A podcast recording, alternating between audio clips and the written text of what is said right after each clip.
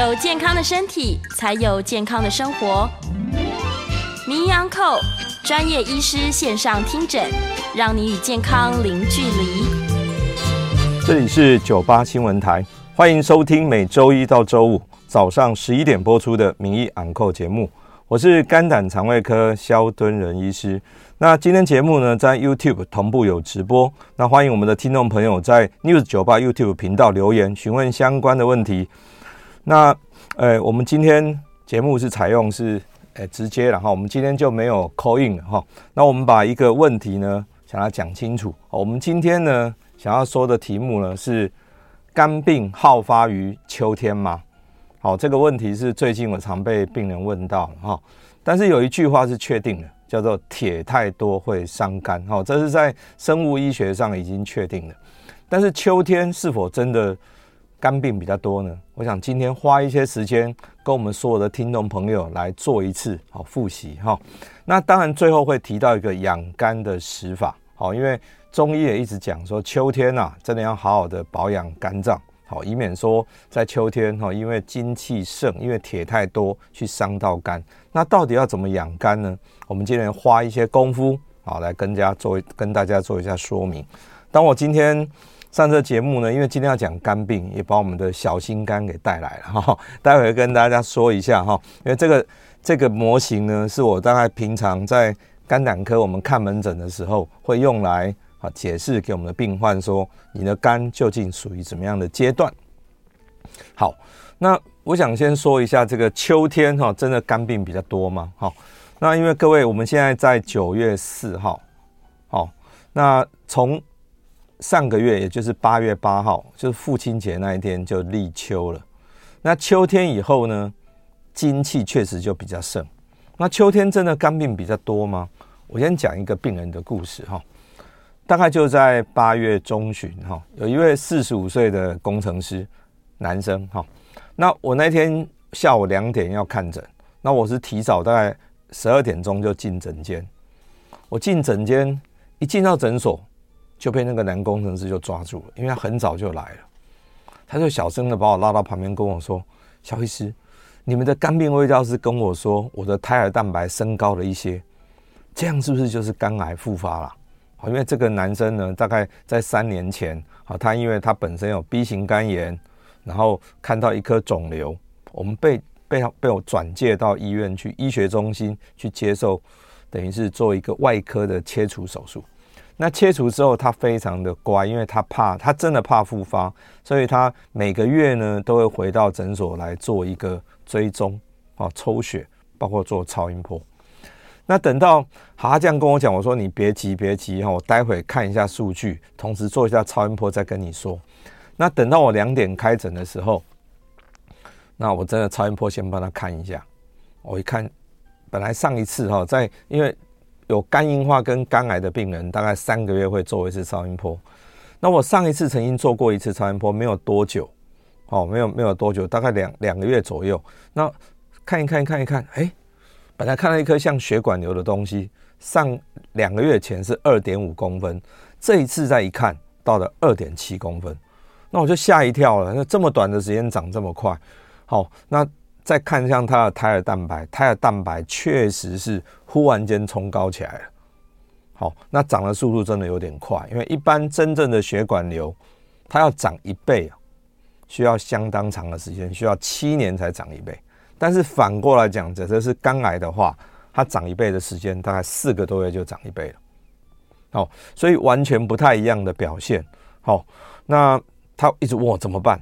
好，我说不要急，不要急，我们一样哈，赶快发生什么事情，我们先想接下来怎么处理。哈，急也没有用哈，我们再找肝脏外科医师协助，或许要再开刀一次。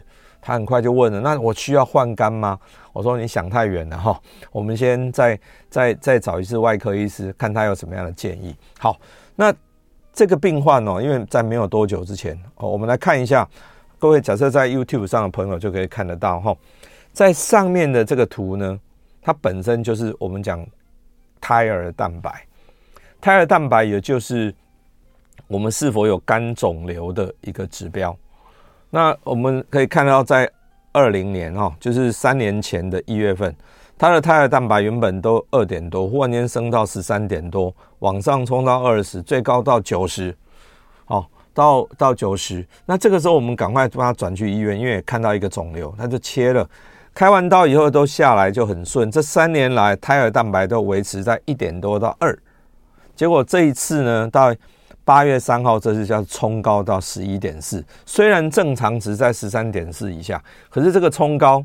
就是这个数字，让我们的卫教师提醒他说：“哎，你的这个数字冲高哦。”所以你只要系列性的去追踪胎儿蛋白这个肝癌的指标，它就是一个很好的 indicator，说来告诉你，呃，一个指标告诉你说你会不会本身肝肿瘤有复发的情形。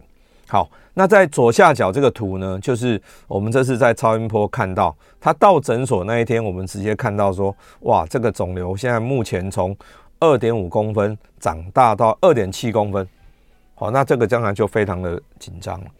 那更重要的是，这个是我大概七八月份看到的第三例，这三例啊，都是这三两三年内，他由我诊断肝癌去开完刀，那。好好的在肝胆科门诊，在我们门诊追踪，然后就复发的。好，那昨天晚上还有一个病人也是一样的哈，他就是，当然他现在因为他到外科以后呢，这次他没有接受开刀，好，但是他回来告告诉我说，外科医师让他开始做一些免疫细胞疗法，同时做一些标靶治疗。哦，因为他已经有点转移出去了，好，骨头上面有一点点癌症癌症细胞，所以不开刀，他用这种免疫细胞疗法。好，那目前状况还不错。总之来说，这三个病人都是之前开完刀，他非常的乖，他固定三个月都回来做一次超音波，所以找到的肿瘤都还很小，都只有两三公分。那这样在处理上会比较方便。所以无论如何，事实上我就是提醒大家，在秋天哈，就是八月、九月、十月哈，大概这个部分哈，八九十十一哈，大概这个秋季的时候，好，因为金气比较盛，那可能会伤到木，而我们的肝脏本来就是属木的，所以要小心肝，好，小心肝。那怎样的病患你一定要去做检查？就是假设你本身有 B 型肝炎，你有 C 型肝炎。或者你的肝功能异常，你已经很清楚知道自己肝功能异常了，而你有很久没有抽血了，没有做超音波，拜托拜托，在这边真的我们在节目上再提醒大家，假设你有以上最实际这三种状况，请你现在赶紧去预约你的肝胆科医师，要赶快再做一下超音波，因为肝病真的比较容易，好在这个时节来发生。好，那这个接下来我们大概提到说。我们在过去节目，在每一个节气，我大概跟大家提这一张木火土金水啊，木火土金水这个，呃，我大概没有没有多久之前，大概两个礼拜前去上了一个电视节目，那同台的还有一个中医师，就一开头，主持人就问我说。那个为什么那个秋天肝病比较多？我就开始讲金克木，那中医师又抗议说：“哎，那个萧医师你绕过界了。”好，哎，说那个为什么西医在讲中医的事情？其实哦，这就是一个统计啦，就是一个统计，统计起来就知道说秋天确实是比较容易。那所以不管中医西医，其实都看法都一样，都一样，在秋天的时候就是金气盛，而这个金气金在我们体内讲，什么是金？最多的重金属在体内是什么？就是铁。所以当你铁太多的时候，它就是会伤到肝，因为肝就是属木的。那生物学上怎么解释？是因为我们人体的铁，它大部分会积在骨髓。那第二个地方就是积在肝脏。那铁那么多积在肝脏，那我们又知道一件事情哦，铁跟我们身体的自由基有绝大的关联。铁太多，因为它两价三价铁的转换会产生自由基，而这个自由基是伤肝的，所以你铁太多的时候，当然你的肝就会受伤啊。好，所以这个非常的重要哈。那金多就是会会会伤到伤到木哦，铁多就会伤到肝。哦，那这个我在这一次秋天哈，在这个九月份呢，再跟我说我们所有的我们听众朋友哦，再提醒一次。好，那。我们再看一下这肝病三部曲。我们刚刚讲说金太多会伤肝，伤了肝以后，它第一个表现通常是肝脏会发炎。那发炎有很多原因，哦，铁太多只是原因一个，哈、那另外你会不会是喝酒也会啊？哦，B、C 肝也会啊。所以肝炎有很多种。那肝炎呢，它你不都不都不处理它，久了肝脏会硬化掉。那硬化了以后你不处理它，可能每一年就百分之五可能就会变成肝癌。当然还有一些 B 型肝炎的病人呢，他是他没有经过肝硬化，他直接就产生到肝癌也有可能。好，这个所谓的肝病三部曲，那我们这个图其实就很清楚了。好，这个这个模型，这是正常的肝，正常的肝肝脏表面是非常的平滑的。那等到有一天你只要一直发炎，一直发炎久了。肝脏就会有点纤维化，变成了寥寥了，哦，粗粗的，粗粗的，好，那再过来的话，可能就更粗一点点，这个就叫肝硬化。那肝硬化再不理它，好，你真的每一年有五到十趴的机会，哦，这个一颗一颗的，就是肝肿瘤。那等到这样，真的就来不及了，哈，我我们要处理，就是一旦肝脏发炎，要赶快处理，你不理它，你不要让它走到后面。走到后面，整个器官都受到破坏了，你要再复原就很难。好，所以一定要在肝炎的时候就处理。好，这是因果关系。好，你要在有这个因的时候赶快处理，才不会产生这个我们都不喜欢的果。好，那我们来看这个图哈，因为有时候看这个模型图就这么简单，卡通图带过去。那在 YouTube 上的朋友可能可以看得到。那我们在教科书上会有一个很典型的。可怕的肝硬化，好，那肝一样，左上角的图就是很漂亮平滑的肝，那到了左下角呢，就是像苦瓜一样，哦，肝硬化好厉害的，一颗一颗的，然后像苦瓜凸起来。那肝硬化对人体产生的问题哦，像我昨天才一个病人，他是他本身没有他啊，本身是 C 型肝炎，C 型肝炎他已经是肝硬化了。那肝硬化，因为他每次刷牙就会流血。也就是肝硬化以后，它会产生什么问题？凝血功能变不好，它血小板没有特别低，哦，它可是它的，因为肝脏制造很多的凝血因子，它的凝血因子不够，所以它每一个月要来打一支的维他命 K，打维他命 K 让它凝血功能改善。好，所以肝硬化的病人假设没有做这个事情呢，他就容易会出血，动不动碰到个 O 车，哈，那另外也容易有腹水，好，腹水。就像我在今年年初过年那段期间，有收到一个病人，他不是 B C 肝，他就是喝酒，因为过年的时候不小心又把酒拿出来喝，结果整个腹水，好厉害啊！到现在肚脐还凸起来。好，那另外是这样的肝硬化的病人呢，也容易造成眼睛会黄疸，甚至于更严重的话会肝脑病变，然后人会骂谁骂谁，哈，就是讲话语无伦次啊，好，那人就不太清醒。好，那甚至于很多节目会喜欢讲说，当肝硬化的时候，容易和所谓的肝长，哈，就是肝脏的大小鱼际肌，这两个大小就是大拇指跟小小拇指的这个地方，大小鱼际肌会变得很红。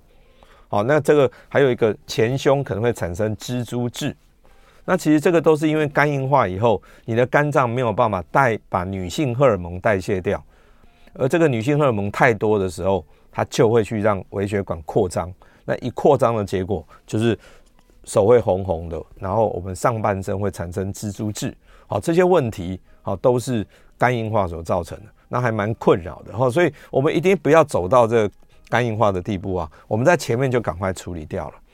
那一旦产生肝癌，那当然就更麻烦。产生肝癌的话，通常就是能开刀就开刀，不能开刀才会去做所谓的栓塞或者是。化疗，好像我刚刚讲了，诶，昨天晚上来回诊的那个五十三岁的病人，他为什么不帮他开刀？是因为他已经转移到骨头了，好，那转移到骨头就没办法开刀啊。那所以假设能开的话，还是以开刀为最好。那诶，YouTube 上的朋友可以看到我这张图哈，左上角那张图是我的老师许金川教授，这样算起来应该是四十年前他的病人。那个时候他测起来，这颗肿瘤测起来才一公分多。那二十几年前，他老师跟我们讲说，这个病人还活着。好，那现在已经过了，已经过了四十年了。那我自己二十年前学成以后，我变成肝胆科专科医师。那我回到医院去，我之前在，就是卫福部的桃园医院上班，那是不是有一样的病人呢？没有错哈。我这边讲说一样肝癌两样情。YouTube 上朋友看得到，左边这个有点血淋淋的这个病人哈，是一个两公分的肝肿瘤的一个陈老师。那么他切下来的时候，这个肿瘤就有两公分。到上个月，他还带着他的儿女回来做 B、C 肝的追踪。到今年刚好二十五年，所以肝癌是不是绝症？其实不一定，只要你是固定追踪，你非常的定期的追踪，那我们就可以找到很小的肝癌。所谓的小肝癌是三公分以下，三公分以下你就可以好好的开刀，开完以后你固定追踪，像它就没有问题。当然，像我刚刚节目一开始讲的那三个，那三个都男生，他们开完刀以后还是。等于是复发了，那当然是我们比较不想看到的状况。好，那你只要有诶、另外有一半的人是运气比较好，他就没有复发，只要固定的追踪就可以。好，那像我这个图上的右边的这个 case 呢，他也是 B 肝，只不过他在二十年前那个时候，因为他从来不追踪的，他一看到肿瘤就好大颗，就十公分，因为他是肚子胀胀的不舒服，一看就是十公分，最后没有办法。在当时，大概二十年前，当时，呃，由直系亲属来捐肝，那个时候国内法令还没有通过，就他只好跑到对岸去换肝，很可惜换肝成功，然后两个礼拜后死在北京的医院。那这个是因为肿瘤实在是太大了，他没有办法开刀，只好做这样的选择。所以我说，一样肝癌两样情，其实就是取决于你是否是否有固定的追踪，哦。一般 B、C 肝就是半年要做一次，好，一定半年要做一次追踪，你才能够看得清楚，说到底你现在是不是产生了有硬化啦，或者已经产生肿瘤了，有的话，我们就赶快做好的治疗。好，那另外再来，我们接下来就讲，刚讲哈，肝病三部曲，从肝肝脏发炎到肝硬化到肝癌，我们还是回到最开始，肝功能正常会不会罹患肝癌呢？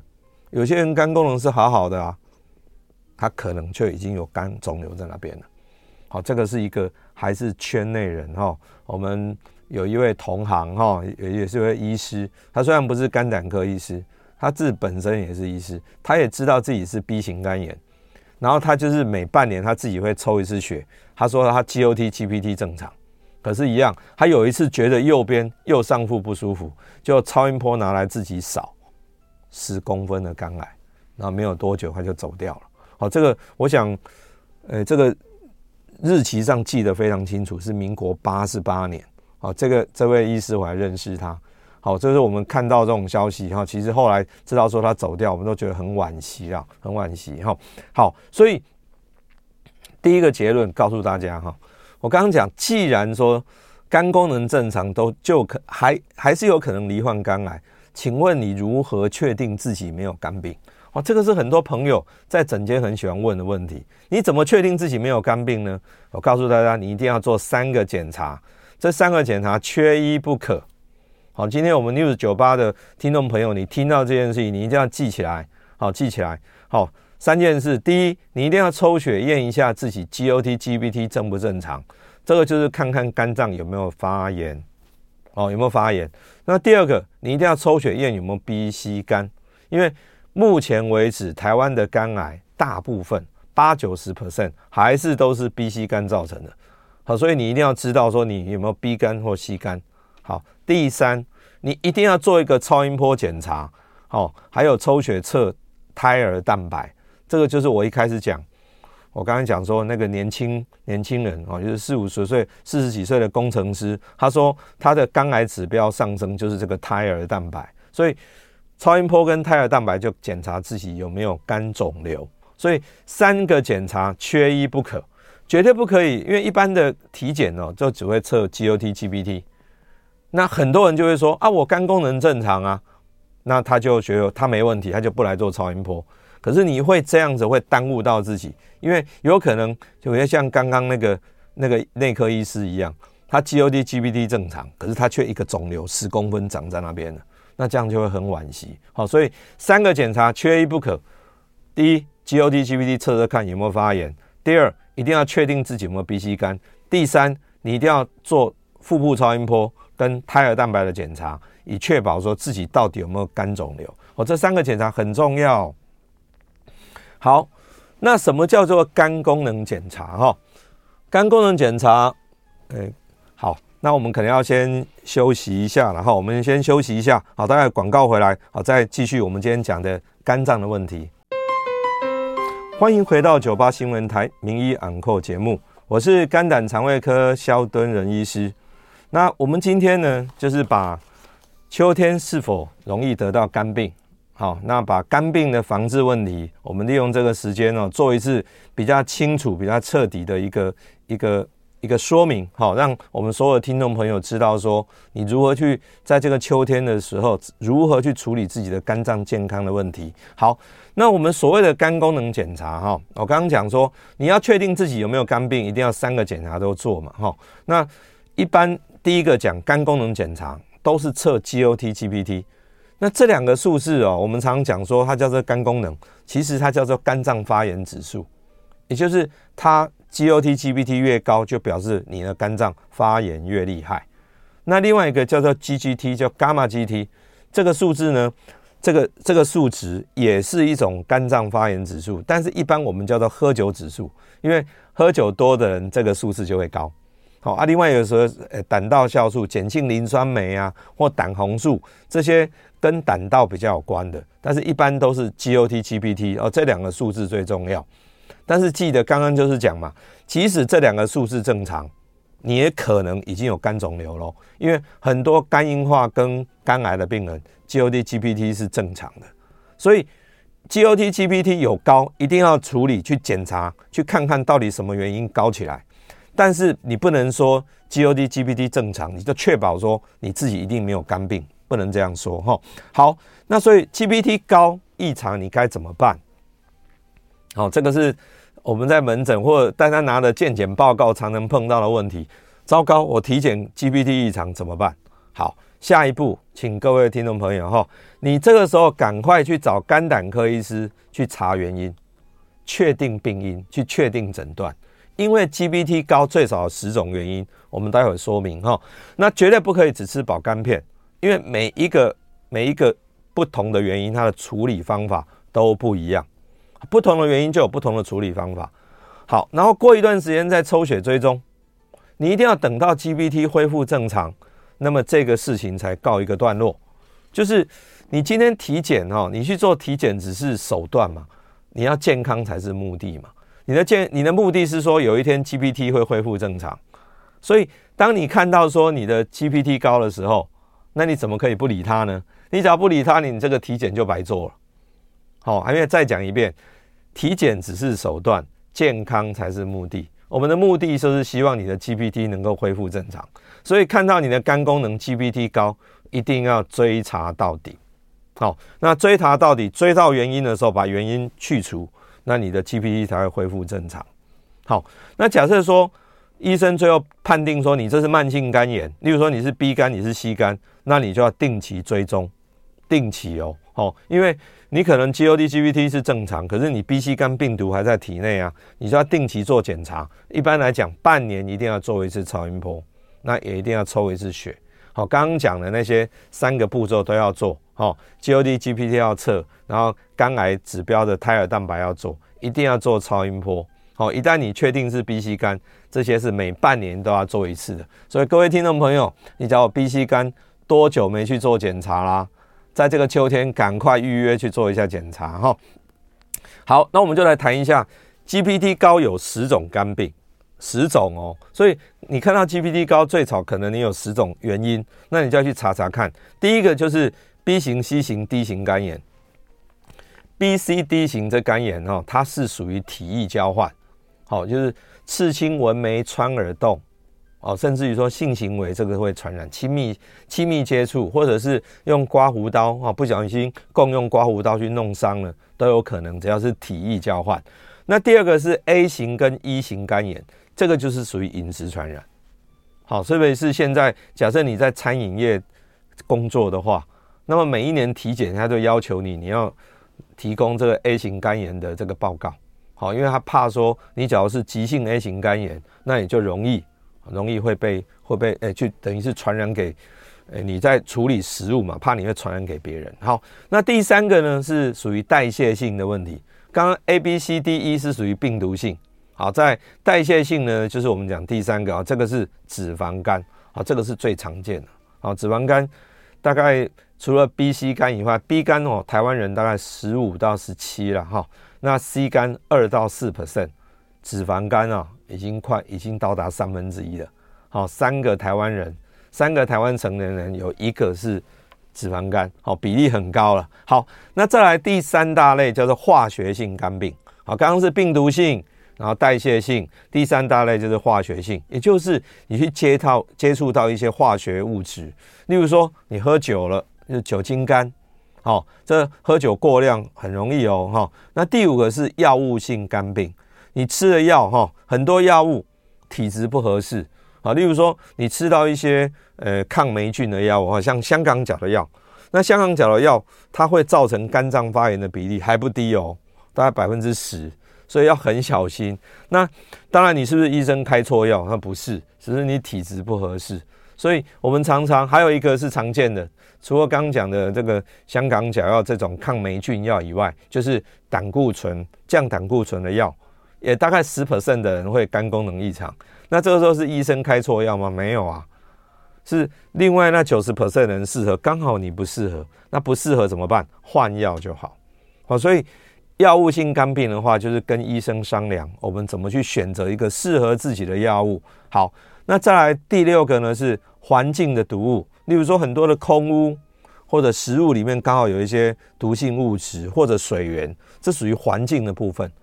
那么第七个呢，是在工厂，工厂里面呢，因为有太多太多的化学物品了，那么有些人就是因为在工厂铺露到这些化学物品，就产生了这个职业性的化学铺露，造成化学性肝病。这七种，好，总共前七大类。好，再来第八、第九、第十。第八呢是胆道结石。好，我们在上个月我们在讲胆胆结石的防治的时候提到哈，事实上胆道结石哦很容易造成肝功能异常。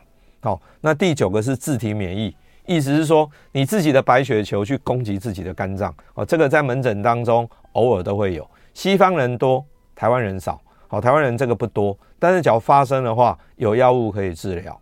好啊，第十个是铁质过高。哦，刚刚我们跟在跟我们的。主持人哈，跟我们的制作还在讨论。他说：“他铁太多会伤肝，会啊，铁太多会伤肝。”我们节目一开始也跟大家报告说，铁哈，我们铁在体内，因为重金属在人体内最多的物质就是铁，而铁在体内除了在骨髓要造血以外，储存最多的就是肝，啊，就是心，就是胰脏。那这么多铁在肝脏。二价、三价铁一转换会产生自由基，它就会伤到肝。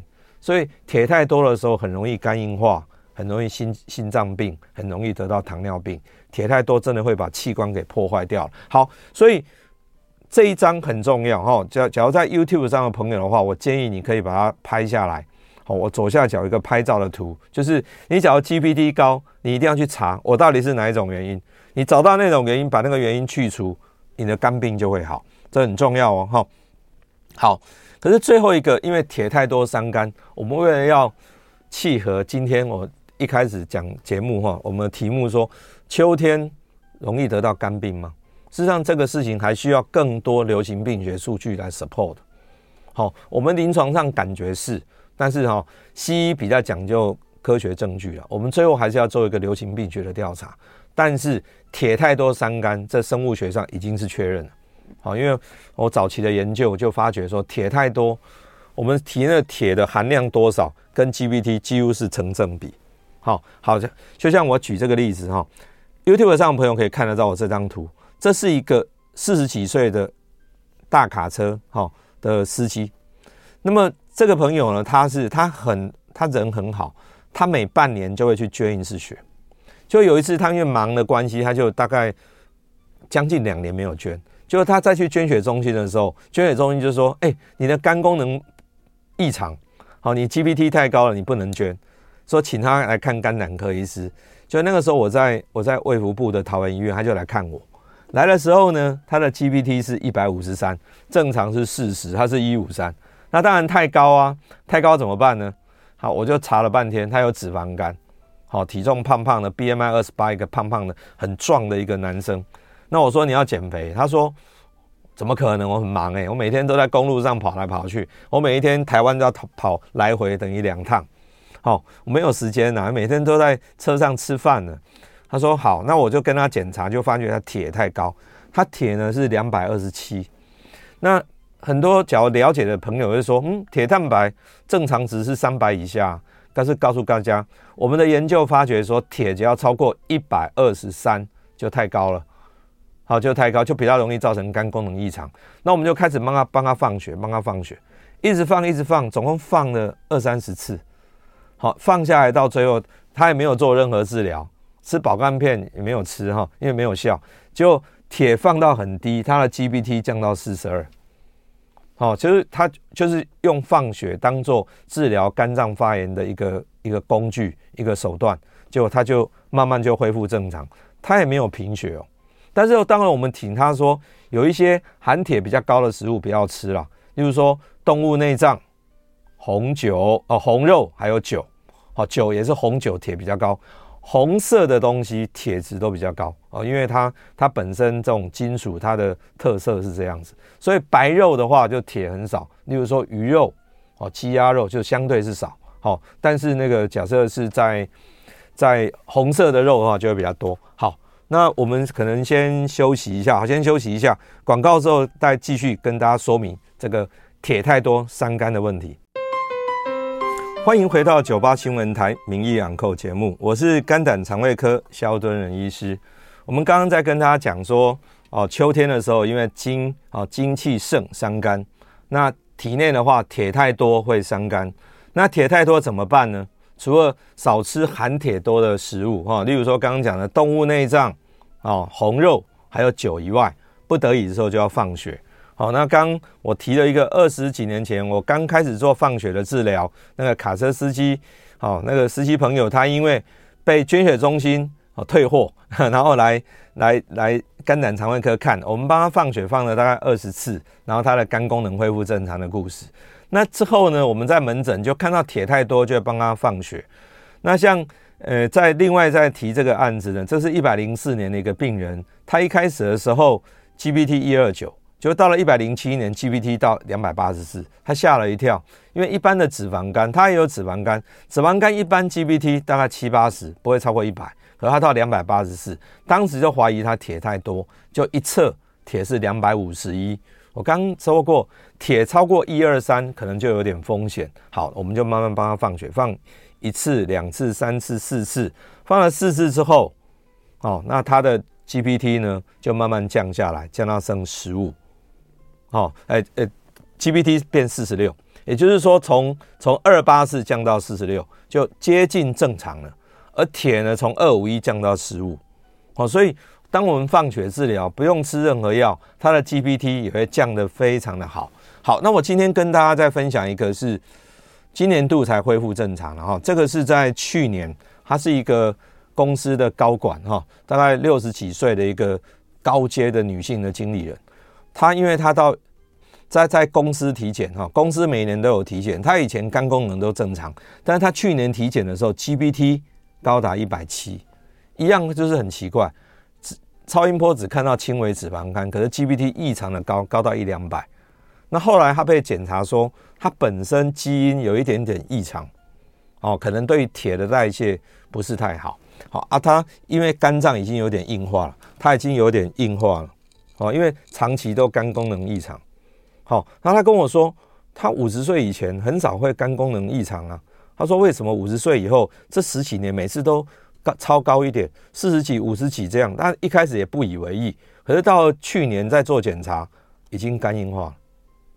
我跟他讲，我说因为你在女，她是一个女生，女生在五十岁之前每个月有月经，月经会把血放出来。所以血放出来就把铁放出来了，所以它铁就不高，所以它 GPT 没有异常。可是五十岁以后，因为更年期了，更年期以后铁都积在体内，它开始累积大量的铁。它铁最高的时候到达一千多，正常刚刚讲说不要超过一二三，它大概十倍哦。好，那这个病人在去年哈就开始来放血哈，开始来放血，慢慢放，慢慢放，一路一直放下来，哈，一路放下来，好，在 YouTube 上的朋友就看得到，铁从最高好大概九百多，往下一直降，降到最低剩下三十四，好，而他血红素放血，大家都想说放这么多次不会贫血吗？放了十四次，诶。他自己除了在我这边在诊所放血之外，他偶尔去医学中心也放一两次的血，所以他放血大概超过二十次，他完全没有贫血，他血红素很好啊。他到最后一次血红素还有十三，女生十二到十六，所以原来他体内的存量这么高，他只要慢慢放不会贫血的。而他的 GPT 呢，就从一开始的一百多、一百七八十降到。他在今年的四月份回诊的时候是三十六，完全恢复正常。他是非常开心，非常开心啊！因为铁从最高这九百三，慢慢一路放放到铁剩下三十四，而 GPT 也降到三十六，而血红素在这一年多的治疗里面，从呃十三点七血红素到结束的时候还是十三。所以几乎没有贫血啊，就完全没有贫血，然后肝功能恢复正常。他告诉我说，这代表什么意思？我说，GPT 从一百多降到剩三十几，代表你的肝脏不再发炎。你肝硬化的话，停在这边不会再往下恶化。哦，这是非常重要的一件事情，因为只要 GPT 高，就导致你的肝脏还继续在受伤害，那当然不行了。好，那另外我们现在知道说，原来铁太多可以放血之外。假设你有脂肪肝，你还是要减肥才会好哈。那脂肪肝的话，就像我现在这张幻灯片哈，YouTube 上的朋友可以看得到，就是黄黄的这个肝，这个就是脂肪肝。我们一般的人的肝跟猪肝一样，应该是属于猪肝色，可变黄黄的，是里面积太多的脂肪。而左下角这个是超音波底下看到肝脏会很白，只要在显微镜底下就会看到一颗一颗的肝脏细胞里面都是油。那这么多的油，这个对肝很不好啊哈。那因为油积太多，就会产生过氧化，好，也是产生自由基会去伤到肝。好，那像这张哦，这个病人是一个从基隆来的一个呃体育教练哈，他一开始 BMI 二十八，那到了半年以后 BMI 降到二十四，啊，体重从八三到七二，减了大概十一公斤，他的 GPT 就从一百二十五降到二十一，哦，因为他减了这十一二公斤，就把他的肝功能变好了。那下面的图就看得很清楚，脂肪肝本来很白，就变成恢复正常的肝脏颜色。好，所以事实上减肥确实可以让让你的肝功能变好。哈，假设你是脂肪肝的话，那我当时大概统计了五十几个这这样的病患，我们发觉说，假设你能够体重下降百分之十，大概你的肝功能恢复的几几率是百分之百。假设你体重下降五到十 percent，大概有八十四 percent 的恢复正常。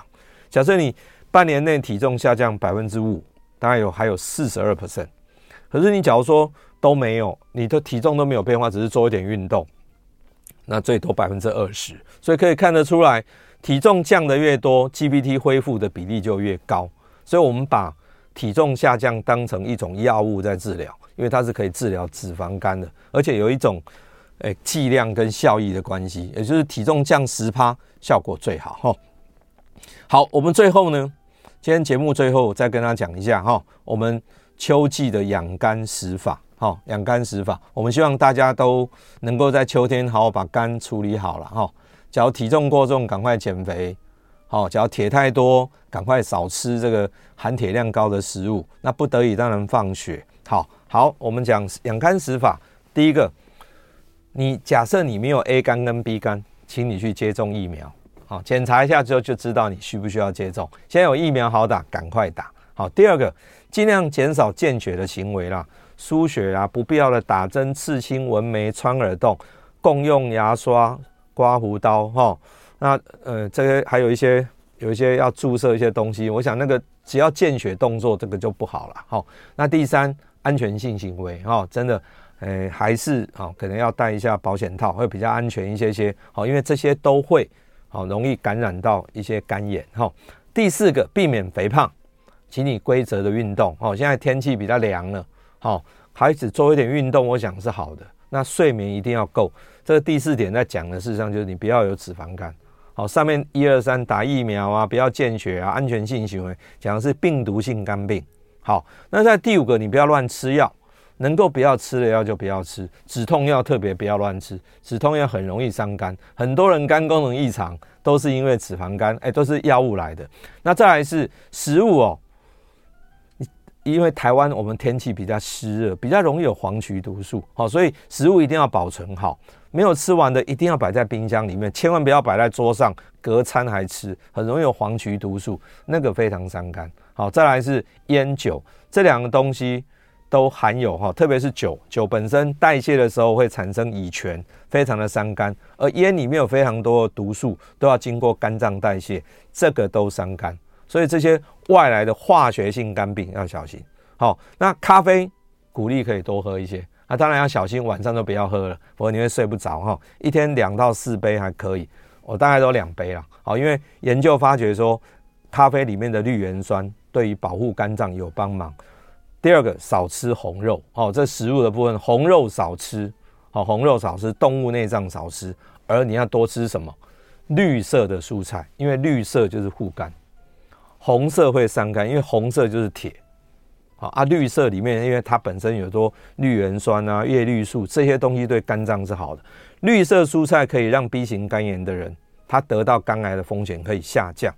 这一些研究都是在在工位学院里面，事实上就做得非常的彻底了。所以保肝食法，好，你真的要去执行，好，特别是在这个秋天的时候，我们非常非常重要哈。假设你是慢性肝炎的话，你一定要定期抽血。